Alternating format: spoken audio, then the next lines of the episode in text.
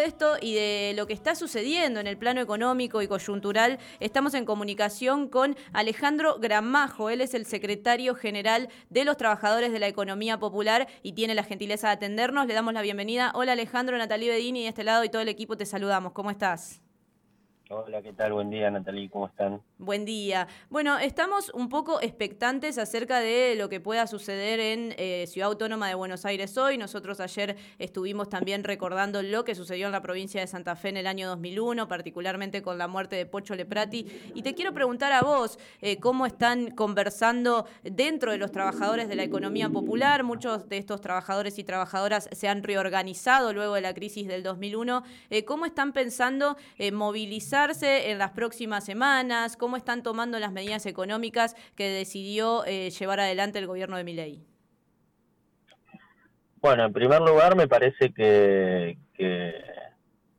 estar discutiendo a esta altura del partido, después de 40 años de democracia, después de, estar conmemorando 22 años del argentinazo, estar discutiendo la legitimidad de una protesta me parece que es eh, una paparruchada por parte del gobierno y sobre todo también porque si uno se pone a, rascar un poquito en cada uno de los funcionarios y, de las funcionarias de gobierno encabezados por la mismísima ministra Patricia Bullrich, han participado desde su adolescencia en movilizaciones, en manifestaciones, en protestas, así que me parece que es un poco ridículo y creo que la intencionalidad principal que tiene poner el eje en la discusión sobre la protesta social es porque intentan primero construir un enemigo, están tratando de provocar a un sector de, las organizaciones populares para, para no discutir los problemas centrales que empiezan a generar a partir de la implementación de su programa económico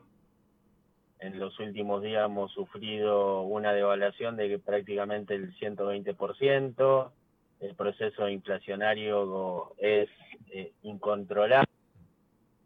El gobierno es el que está empujando el proceso inflacionario porque el ministro Caputo fue el que dijo que la inflación diaria iba a ser más de un punto, es decir, que está fijando claramente cuál va a ser el proceso inflacionario de la Argentina porque creo que el proceso de ajuste que está implementando el gobierno no claramente no lo va a pagar la casta política como lo planteaban en campaña o los empresarios prebendarios como decía el presidente Milei en campaña sino que efectivamente el ajuste lo está pagando el conjunto de los trabajadores y las trabajadoras de la Argentina los sectores populares y los sectores medios que con estas iniciativas que ha tenido el gobierno han recibido un empujón fuerte para caer en, la pobreza, digamos. No creo que este programa de ajuste, este programa económico que implementó el gobierno, diría que me animo a decir que está empezando a, a transformarse en una catástrofe social porque todos los indicadores que eran malos que veníamos de, la etapa anterior, 45% de pobreza, en menos de 10 días de gobierno, me animo a pensar que los indicadores están rozando en el 60% de pobreza. Entonces creo que el gobierno intenta tapar este problema, que es el problema central que tenemos los argentinos y las argentinas, y, y intenta tapar este problema discutiendo, generando una discusión que es absolutamente innecesaria darla porque el derecho a la protesta es un derecho constitucional y creo que están armando un show para policial que es preocupante, lógicamente, porque porque la situación de conflictividad social va a ir en ascenso y, todos sabemos que cuando se intenta resolver los problemas sociales o los conflictos sociales, los conflictos sectoriales con represión o con policía, y no con, mesas donde se puedan discutir los problemas, esa, esa es una combinación que termina mal, ¿no? Eh, Alejandro, esta, este ajuste que anunció en primer momento el ministro Caputo y que fue siendo de alguna manera eh, apoyado por tanto los anuncios de Sandra Petovelo como de Patricia Bullrich, ¿en qué situación encuentra a los trabajadores y trabajadoras de la economía popular? No, eh, en una situación compleja en términos sociales. Te repito que ya veníamos de un, de un proceso complejo, dificultoso, eh, porque los últimos índices de pobreza fueron muy altos. si bien en, en, los territorios hay vida comunitaria, hay organización comunitaria, hay organización popular, y hemos hecho grandes esfuerzos para tratar de, de no caernos del mapa, por decirlo de alguna forma, eh, los anuncios que han hecho en los últimos días, tanto el presidente Milei en su asunción, como el ministro Caputo, la ministra Burri, y reafirmado por la ministra Petovelo, me parece que no tienen ningún tipo de intencionalidad de resolver los problemas, digamos, ¿no? Porque ya partiendo con los índices anteriores, que, que la Argentina estaba con un casi 20 millones de, de hombres y mujeres, de niños y niñas en situaciones de pobreza, ellos tratan de construir un relato intentando mostrar algún grado de preocupación sobre la situación social, hicieron el aumento de la tarjeta alimentar, hicieron el, el aumento de la asignación universal por hijo y la verdad que hay un nivel de desconocimiento importante porque esa política solo alcanza a dos millones y medio de familias, digamos, ¿no? Deberían estar preocupándose por cómo el resto de los argentinos y de las argentinas que tienen dificultades para, para poder comprar, porque los alimentos se han ido por las nubes, un kilo de carne hoy está más de 10 mil pesos, eh, tendrían que estar pensando en cómo ayudar a las familias argentinas para en, cuatro días, cinco días vamos a estar festejando la Navidad y, el gobierno debería estar preocupado en cómo compensar salarios a partir de la devaluación, de la inflación, del congelamiento general de los salarios que sufrieron no solo los trabajadores de la economía popular, sino todos los sectores de la sociedad.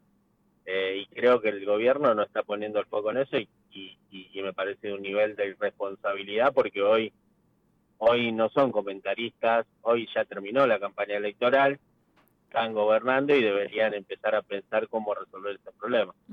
Eh, Alejandro, uno ve una suerte de estigmatización acerca de los sectores sociales por parte del gobierno eh, con esto de quitar el certificado de presencialidad, cual si quienes participan de las distintas marchas, eh, la prestación de trabajo que llevan adelante es participar, valga la redundancia, de estas marchas. ¿Esto es así? Yo quisiera que vos le cuentes a los y las oyentes cómo están compuestos estos, estos sectores de la economía popular y cuáles son las prestaciones de trabajo que llevan adelante eh, como consecuencia o como, o como eh, reconocimiento a la prestación de, de qué trabajo hacen.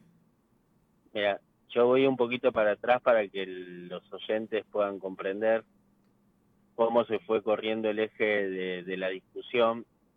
En el 2016, los movimientos populares logramos sancionar una ley que es la ley de emergencia social.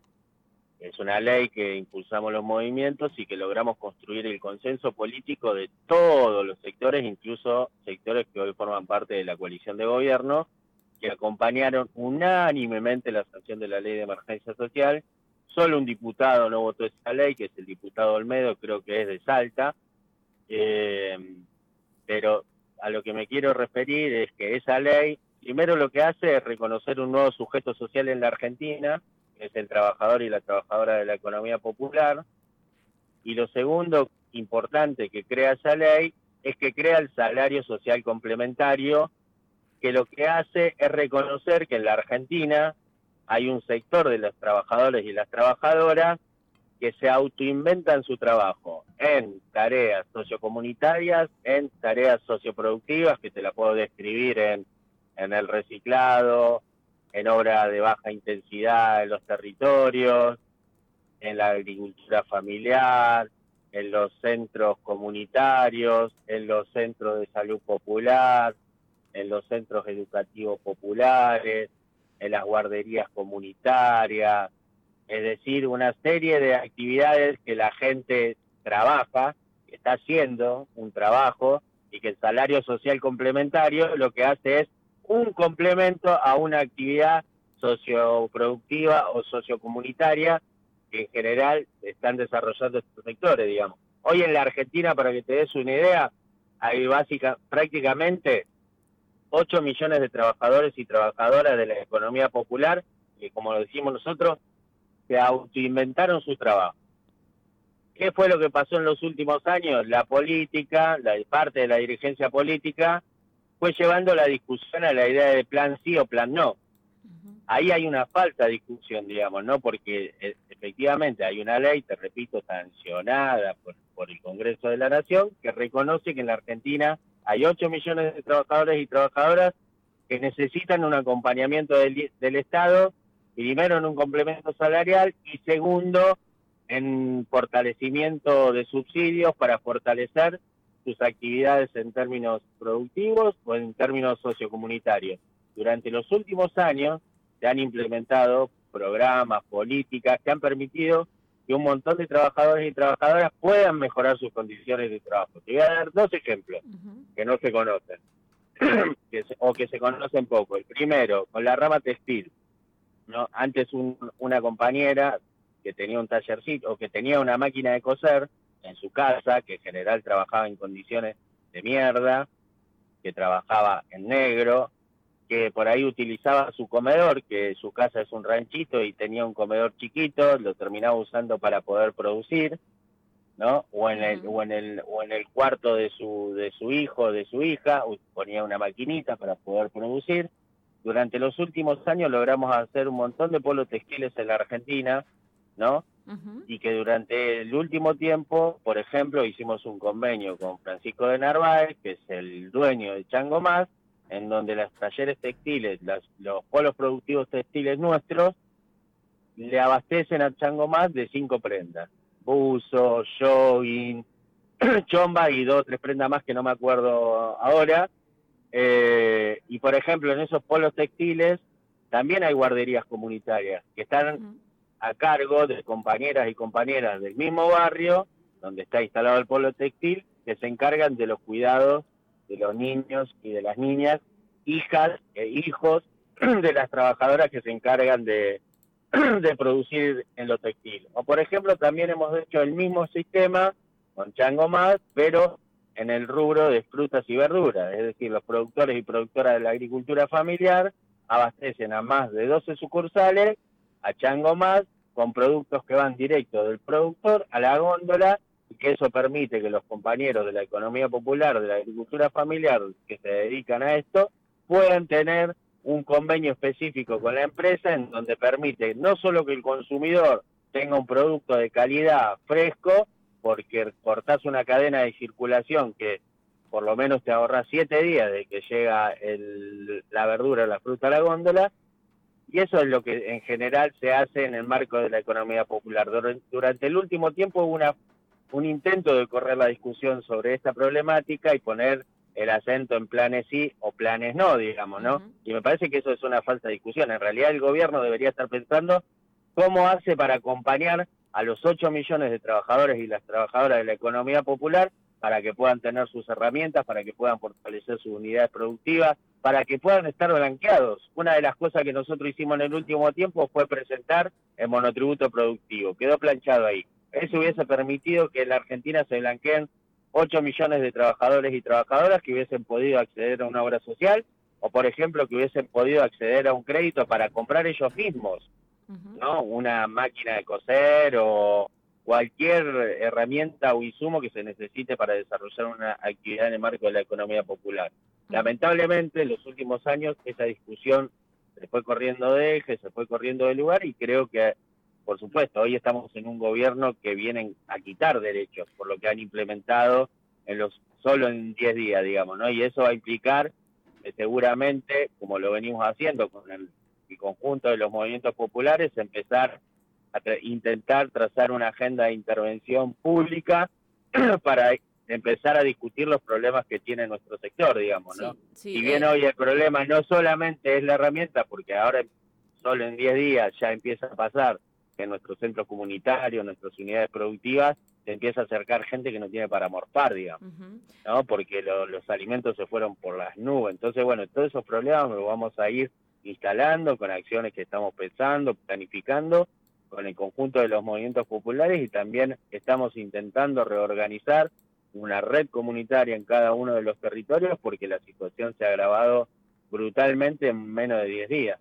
Eh, Alejandro, en este sentido también digo, hay una suerte de organización que tiene que ver con la política y que de repente desde el gobierno nacional de Javier Milei eh, se busca estigmatizar como si las personas que participaran de, eh, por ejemplo, la organización de trabajadores y trabajadores de la economía popular son todos de alguna manera alineados al kirchnerismo o son todos peronistas, entre comillas, en algún punto. ¿Esto es así o cómo se van configurando las organizaciones políticas dentro de estas, de estas organizaciones de trabajadores y trabajadoras eh, y, por qué es importante que también se organicen en este sentido. Mira, lo primero, para reforzar lo que me habías preguntado y que no, hay una campaña de estigmatización porque creo que, que cuando nosotros hacemos visibles estos problemas, ¿no? También hacemos visible el fracaso de muchos años de la dirigencia política que ha tenido la responsabilidad de tomar decisiones para resolver estos problemas, digamos. Y no es algo que solo digo yo, digamos, lo dijo Francisco hace poco tiempo en una entrevista en donde dice que si la situación de pobreza en la Argentina es la que tenemos hoy, es porque durante 40 años de democracia se han tomado decisiones políticas y esas decisiones políticas estuvieron a cargo de hombres y mujeres concretos, digamos, ¿no? Eh, entonces también cuando uno tiene la posibilidad de tener voz, demostrar lo que pasa en la realidad, también demuestra que atrás de eso hay un fracaso de la dirigencia política, digamos, ¿no? Y después creo que hay un desconocimiento de lo que significa la construcción en el territorio, porque nosotros venimos de movimientos populares, la UTEP, por ejemplo, está compuesta por un montón de, de movimientos populares que algunos compañeros son independientes, son autónomos, otros están encuadrados en organizaciones sociales populares y políticas. Eh, y creo que también hay una subestimación en cuanto a lo que tiene que ver con la participación, digamos, ¿no? Nosotros hacemos el ejercicio permanente de discutir en las unidades productivas, en los centros comunitarios, en asambleas. Somos, hacemos un ejercicio de alguna forma democrático a la hora de pensar cómo tomar las decisiones. Es mentira que la gente va a patadas en el orto, por decirlo de alguna forma, como quieren instalar ellos, digamos. Hay decisiones. Si hay una medida de fuerza que tomar, eso se discute en, la, en el lugar de trabajo de los compañeros, de las compañeras, y se toma la decisión de ir, digamos. No es que, en mi caso, Peluca dice mañana tenemos que llenar la Plaza de Mayo y corriendo sale todo el mundo a llenar la Plaza de Mayo. Hay un proceso de construcción por supuesto, vamos evaluando medida por medida, situación por situación, coyuntura por coyuntura, y en el momento que creemos conveniente desarrollamos una medida de fuerza. Ahora tenemos, por ejemplo, nos preocupa mucho el tema alimentario y mañana vamos a estar haciendo un, montando en la Plaza de los Dos Congresos, un mercado popular porque eh, tenemos la posibilidad con nuestros productores que han sufrido, por ejemplo, en La Plata, el temporal y en vez del gobierno estar pensando cómo resolver los problemas que han tenido a partir del temporal esos productores y esas productoras que perdieron el rancho, que se le voló la casa, el techo, eh, están más preocupados en estigmatizarlo, perseguirlo y, construir una ingeniería persecutoria.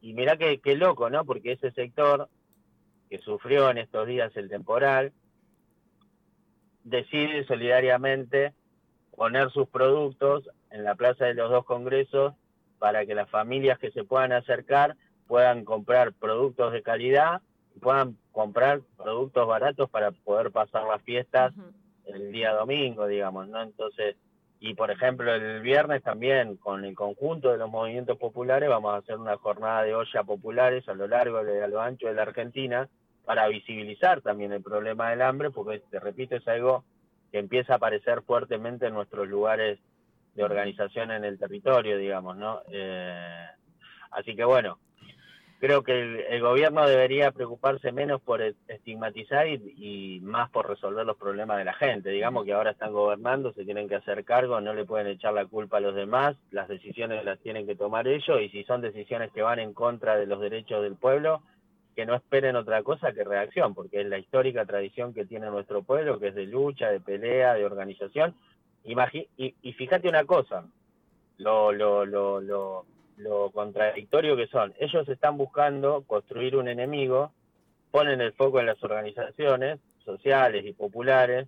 Hoy deberían estar preocupados hoy por, por porque no haya incidentes, porque los compañeros que movilizan hoy tendieron puentes para, para contarle al gobierno, tanto nacional como de la ciudad, cómo va a ser la movilización, pacífica, porque lo han planteado en esos términos. Deberían, eh, tienen que preocuparse por velar por la seguridad y porque haya paz, para que esos compañeros no le pase nada, porque van en forma pacífica. Pero el día de la presentación del protocolo, la ministra hace una descripción de cómo se componen las diferentes movilizaciones en los últimos años. Solo el 24% de las movilizaciones son impulsadas, organizadas, motorizadas por las organizaciones sociales. El 76% de las, de las movilizaciones, protestas que hubo en los últimos años fueron impulsadas por vecinos y vecinas, por problemas de luz, por problemas de agua, por femicidio, por violencia horizontal, por inseguridad movilizaciones empujadas por desocupados, movilizaciones empujadas por trabajadores estatales, por sectores vinculados al campo. Es decir, la conflictividad social, en la medida que las injusticias y el deterioro económico se profundiza, la gente se, se, organiza y pelea, y, es, y eso va a ser así, que no subestimen. Y así ha sido siempre. Del pueblo. ¿Cómo? y así ha sido siempre en Argentina así ha sido siempre y va a seguir siendo así porque el pueblo tiene, nuestro pueblo tiene historia de, lucha y de defensa, digamos. Cualquier persona que se sienta atacada, que sienta que pierde derechos, eh, va a tratar de defenderse. Es así, independientemente de lo que decida un dirigente o una dirigente, digamos, ¿no? Así es. Alejandro, muchas gracias por estos minutos. Te mandamos un abrazo grande y quedamos a tu disposición aquí en Mañana 967. Gracias a ustedes, que tengan un feliz año, una feliz Navidad y mucha fuerza para atravesar lo que. Gracias. Alejandro Gramajo, él es el secretario general de los trabajadores y trabajadoras de la economía popular, que hoy no van a marchar, esto hay que decirlo, me lo decía él fuera de aire, hoy no van a movilizar los trabajadores de la economía popular y ahí estaba la explicación.